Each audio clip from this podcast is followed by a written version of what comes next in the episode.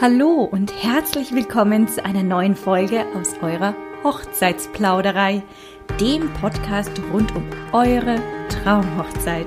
Ich bin Svenja Scheumann, Stimme der Herzen und eure freie Rednerin für euren wohl schönsten Tag im Leben. Lehnt euch zurück und lauscht einen neuen Plausch.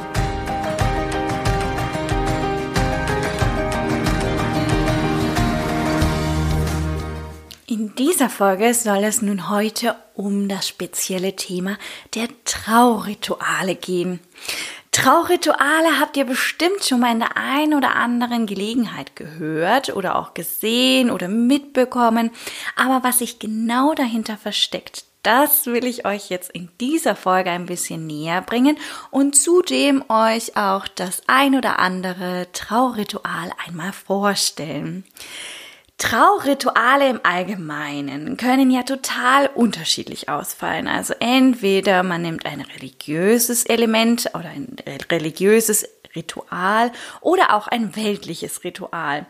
Äh, in den weltlichen Ritualen gibt es mehrere Möglichkeiten, währenddessen es beim religiösen da ein bisschen, sagen wir, Einschränkungen gibt, was nicht bedeutet, dass es schlechter oder besser ist, aber es ist einfach nicht so viel Auswahl da. Genau, man kann ähm, ja die Rituale mit zum Beispiel verschiedenen Angehörigen ähm, vollziehen. Man kann das zum Beispiel mit den Trauzeugen machen, mit Kindern, ja, mit euren Kindern. Beispielsweise auch, wenn ihr eine Patchwork-Familie seid, kann man die beiden Kinder aus vielleicht früheren Ehen, früheren Beziehungen mit einbeziehen, also um nochmal zu symbolisieren, dass man jetzt eine Einheit ist und eine Familie. Man kann aber beispielsweise auch die Brauteltern mit einbeziehen oder die Eltern des Bräutigams und oder, also natürlich auch beides ist möglich. Ähm, man kann das äh, Ritual komplett individuell gestalten, aber man kann auch zum Beispiel schon Rituale nehmen, die es einfach schon gibt, ähm, wenn einem die Symbolik dahinter einfach zusagt, ja. Dann ist das absolut ähm, in Ordnung und sollte auch genutzt werden. Generell ist aber der Kreativität und der Individualität vor allen Dingen keine Grenzen gesetzt. So viel kann man schon mal sagen. Also man kann sich da total austoben, ausleben, ähm, rumspinnen. Hauptsache, man kann es schlussendlich dann auch umsetzen. Darum geht's. Also individuell, ja, aber es muss auch umsetzbar sein und da kann sich jedes Brautpaar total austoben. Auch ich bin da immer sehr gerne kreativ. Auch davon werde ich euch jetzt noch ein paar Rituale sagen, was ich schon mal an Kreativität in die Zeremonie gelegt habe oder was wir einfach auch schon umgesetzt haben. Aber zu Anfangs erstmal möchte ich zu dem religiösen Ritual kommen, weil wie gesagt, das sind einfach ein paar Einschränkungen, also da gibt's nicht so viele Möglichkeiten. Deswegen fangen wir jetzt erstmal mit dem religiösen Ritual an, kommen dann zum weltlichen und dann zu der Kreativität, die man so in die Zeremonie legen kann. Äh, ja, als religiöses Ritual kann man sagen, kennt ihr bestimmt alle, da bin ich mir ganz sicher, die Traukerze. Die Traukerze kennt man aus der Kirche, ja, und das ist auch absolut korrekt, aber man kann eine Traukerze auch durchaus in eine freie Trauung mit einbauen, weil, warum nicht? Es gibt keinen Grund, warum man es nicht mit einbinden könnte, wenn es dem Brautpaar eben zusagt. Man muss es aber nicht. Ähm, beispielsweise, was ich immer ganz schön finde, ich habe schon viele Traukerzen entzünden tatsächlicherweise, weil es einfach vielen Brautpaaren doch zusagt, ein religiöses Element mit in die Zeremonie einzubauen. Und sei es drum, dass es nicht das Brautpaar möchte, sondern vielleicht die Oma sich wünscht, hey, mach doch bitte irgendetwas Religiöses noch mit dazu, dann bietet sich echt die Traukerze einfach immer unglaublich gut an. Zumal die Traukerze auch ähm, ja von den Angehörigen gestaltet werden kann. Also beispielsweise von den Brauteltern oder äh, der Mutter des Bräutigams und oder gemeinschaftlich kann man sie eben schön gestalten. Es können aber auch beispielsweise die äh, Traut Zeugen sein, die eben diese Traukerze für das Brautpaar gestalten, was ich auch immer sehr, sehr schön finde. Draufschreiben kann man ja auch wieder, was man möchte. Also gerade weil es eine freie Trauung ist, ist man da auch nicht an irgendwelche Vorschriften aus der Kirche gebunden, sondern man kann es ganz individuell gestalten. Beispielsweise ganz klassisch mit den Initialen des Brautpaares, aber auch dem Datum des Brautpaares oder dem Ort, wo äh, die freie Trauung dann schlussendlich stattfinden wird. Entzünden würde man sie dann sozusagen während der Trauzeremonie zu Beginn. Ja, also sprich nach der Begrüßung, nach den einleitenden Worten, dass sie sozusagen die gesamte Trauzeremonie mit ihrem Licht erfüllen kann. Das ist auch gleichzeitig tatsächlich die Bedeutung der Traukerze, denn jedes Ritual, ob es jetzt religiös oder weltlich oder individuell sein soll, äh, hat immer eine gewisse Symbolik, äh, die dahinter steht. Und bei der Traukerze ist es so, dass sie Licht und Wärme dem Brautpaar auf all ihren Wegen schenken soll sprich böse Geister vertreiben und den beiden auch in Schattenseiten oder eben bei Streit und Unbehagen immer zur Seite stehen soll und sie auch wieder versöhnen soll. Deswegen meine Intention, die Kerze eben zu Beginn der Trauzeremonie zu entzünden, weil sie uns auch dann schon, ja, also beim Start ins Eheglück begleiten soll und Licht und Wärme schenken soll. Wenn wir jetzt weg von den religiösen Ritualen hin zu den weltlichen Ritualen kommen, ist beispielsweise ein super schönes Ritual das Bäumchen pflanzen. Ja, ich glaube, da denkt sich jetzt äh, dass der ein oder andere bestimmt, hm, ein Bäumchen pflanzen? Wie? Das kann ich doch nicht einfach in meine Location pflanzen, in irgendeinen Garten oder ja, wie soll ich das dann gestalten, wenn wir beispielsweise auf einer Terrasse sind oder die Zeremonie indoor stattfindet? Ja, natürlich, also wir pflanzen kein Bäumchen in einen Garten eurer Location oder in irgendeinem eine andere Möglichkeit, sondern man pflanzt das äh, Bäumchen dann in einen stabilen Topf. Stellt euch vor, ihr geht in den äh, Baumarkt und kauft euch ein Bäumchen. Meist ist dieses Bäumchen eher in einem sehr unstabilen Topf und noch nicht so gefestigt. Deswegen pflanzen wir es dann in der Zeremonie um von diesem unstabilen Topf in einen stabileren Topf.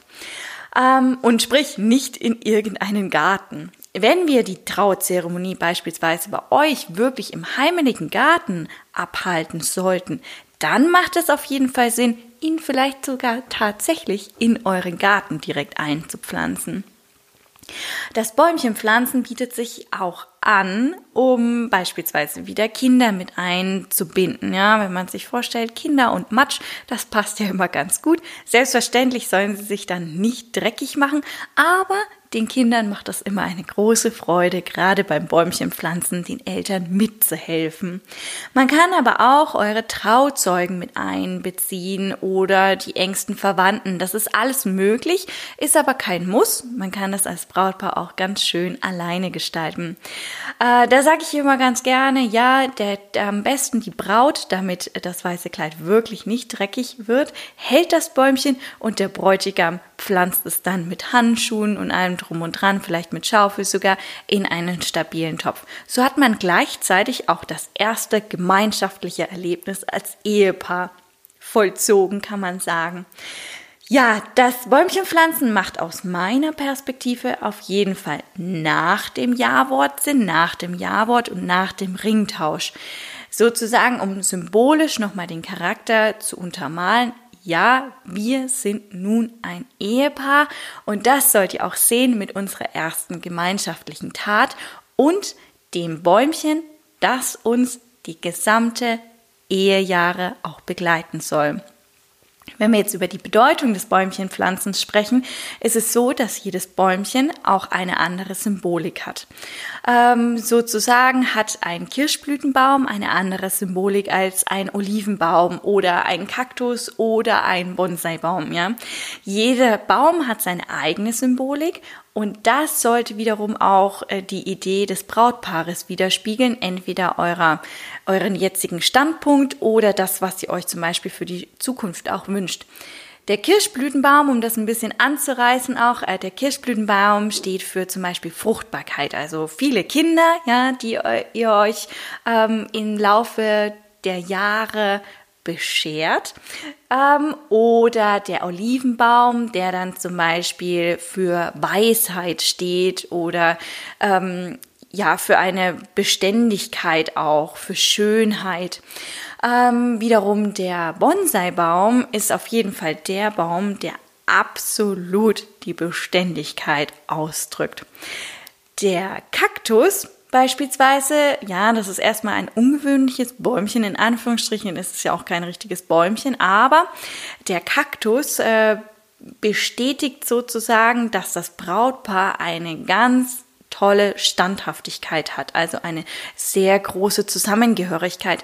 Denn der Kaktus, die Stacheln, die er hat, die sollen alle bösen Geister, alles Böse, so weit und so gut, wie es nur irgendwie möglich ist, von dem Brautpaar auch fernhalten. Ein anderes tolles Ritual ist zum Beispiel das Handfasting.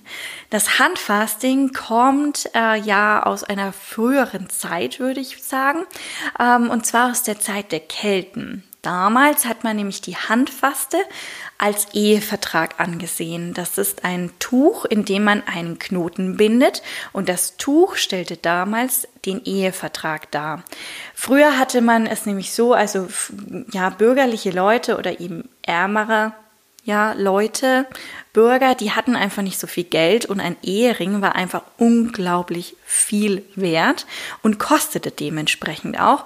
Und ein Tuch, ja gut, das hat eben jeder zu Hause und wenn man dort einen Knoten hineingebunden hat und das beispielsweise in seine Wohnung aufgehangen hat, konnte jeder Gast, der diese Wohnung betreten hat, immer direkt sehen, ah, das ist ein Ehepaar. Die Handfaste, äh, ja, kann man eben auch in einer freien Trauung schließen. Also man schließt ja sowieso den Bund fürs Leben, den Ehe, die Ehe, man geht die Ehe ein.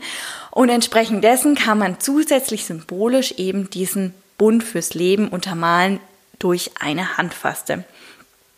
Die Handfaste, da nimmt man jetzt am besten nicht irgendein Tuch, ja, man kann das jetzt ähm, auch noch mal so darstellen, dass man die verschiedenen Seiten der Eheleute mit einbezieht, also sprich die Familien, dass man drei Knoten bindet und das in einen zusammenführt. Also sprich, dass äh, das Brautpaar sich äh, die linke Hand reicht und darum binden sich dann diese Knoten. Ein Tuch steht symbolisch für der, die Familie der Braut, ein weiteres Tuch steht symbolisch für die Familie des Bräutigams und das dritte Tuch steht dann symbolisch für die Familie, die jetzt sozusagen geschlossen würde. Also das Ehepaar. Diese drei Tücher legt man dann um die linke Hand der Brautleute, die sie eben festhalten und äh, macht dann einen, bindet dann einen Knoten hinein und wenn die Eheleute sozusagen die Hände wieder voneinander lösen, ja, wird durch das Lösen der, der Hände dieser Bund fürs Leben geschlossen. Also die Handfraste entsteht dann, wenn die Hände gelöst werden. Finde ich persönlich einen super schönen symbolischen Charakter, weil man auch dadurch nochmal untermalt, ah, jetzt ist etwas Neues entstanden. Das Ritual macht sich am besten oder bindet man am besten in die Trauzeremonie ein vor das Ja-Wort oder bin ich der Meinung, nach dem Ringtausch, sprich das Ritual und man ähm, ja, vollzieht das Ritual und währenddessen sprechen sich das Brautpaar nochmal das Eheversprechen aus.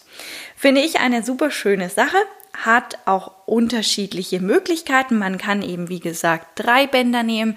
Man kann aber auch nur ein Band nehmen, wenn wir jetzt etwas kreativer sein möchten, ja, in der heutigen Zeit ähm, und gehen ein bisschen weg von dieser Anlehnung äh, des keltischen Rituals. Kann man beispielsweise auch ein ähm, tolles Band nehmen, das ihr habt, ja. Man kann ähm, äh, sich da total ausspinnen. Das kann eine Kordel sein, das kann ein Tau sein, das kann was auch immer sein ihr euch vorstellt, ja, wenn man ähm, einen Blumen, ein, ein Blumenband bindet oder sowas in die Richtung. Auch das ist alles, alles möglich. Da kann man sich total austoben. Ja, ein weiteres Ritual und tatsächlicherweise ist das wirklich mein persönliches Lieblingsritual, ist das Ringewandern. Ähm, das Ringewandern äh, gestaltet sich so, dass sich die Eheringe des Brautpaares lässt man durch die Reihen der Gäste gehen, also eurer Hochzeitsgäste.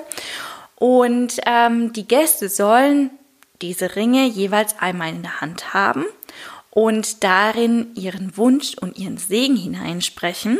Und wenn sie dann vorne wieder bei uns angekommen sind, dann enthalten sie die positive Energie eurer Hochzeitsgäste, die euch als Brautpaar den Start ins Eheglück ebnen sollen. Auch da gibt's wieder verschiedene Möglichkeiten. Ja, man kann beide Ringe beispielsweise gemeinsam durch die Reihen gehen lassen, dass wirklich jeder Gast beide Ringe einmal gesehen hat.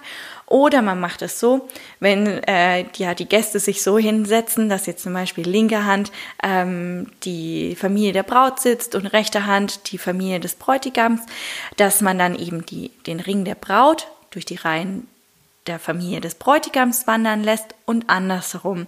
Sozusagen auch nochmal ein symbolischer Charakter, dass aus diesen beiden Familien jetzt eine Familie durch euch als Brautpaar wird.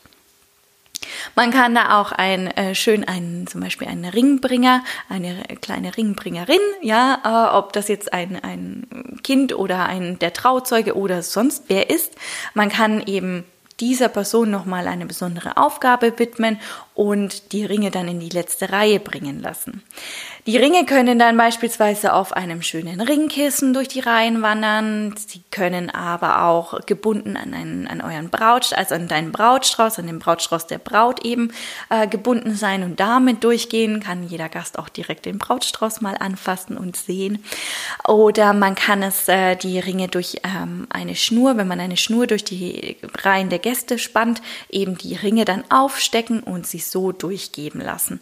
Also alles ist möglich alles kann, nichts muss, wie bei einer freien Trauung eben alles möglich ist.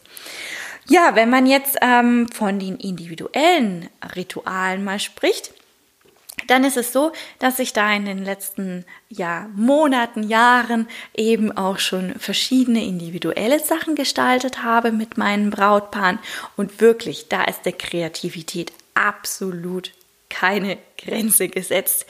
Ähm, ich habe zum Beispiel schon mal eine Trauurkunde unterzeichnen lassen in Form einer Weihnachtskugel, weil sich bei dem Brautpaar beispielsweise alles um Weihnachten herum abgespielt hat. Also der Antrag war um Weihnachten herum. Die beiden haben sich ein Häuschen um Weihnachten herum gekauft. Sie lieben generell Weihnachten und das Fest ja, äh, die Weihnachtsmärkte und all diese zauberhafte Atmosphäre und gerade deswegen hat sich das super angeboten, eine Weihnachtskugel zu unterzeichnen, die Sie dann auch jedes Jahr an Weihnachten wieder anschauen können und sich ja sozusagen auch an Ihre Hochzeit zurückerinnern können.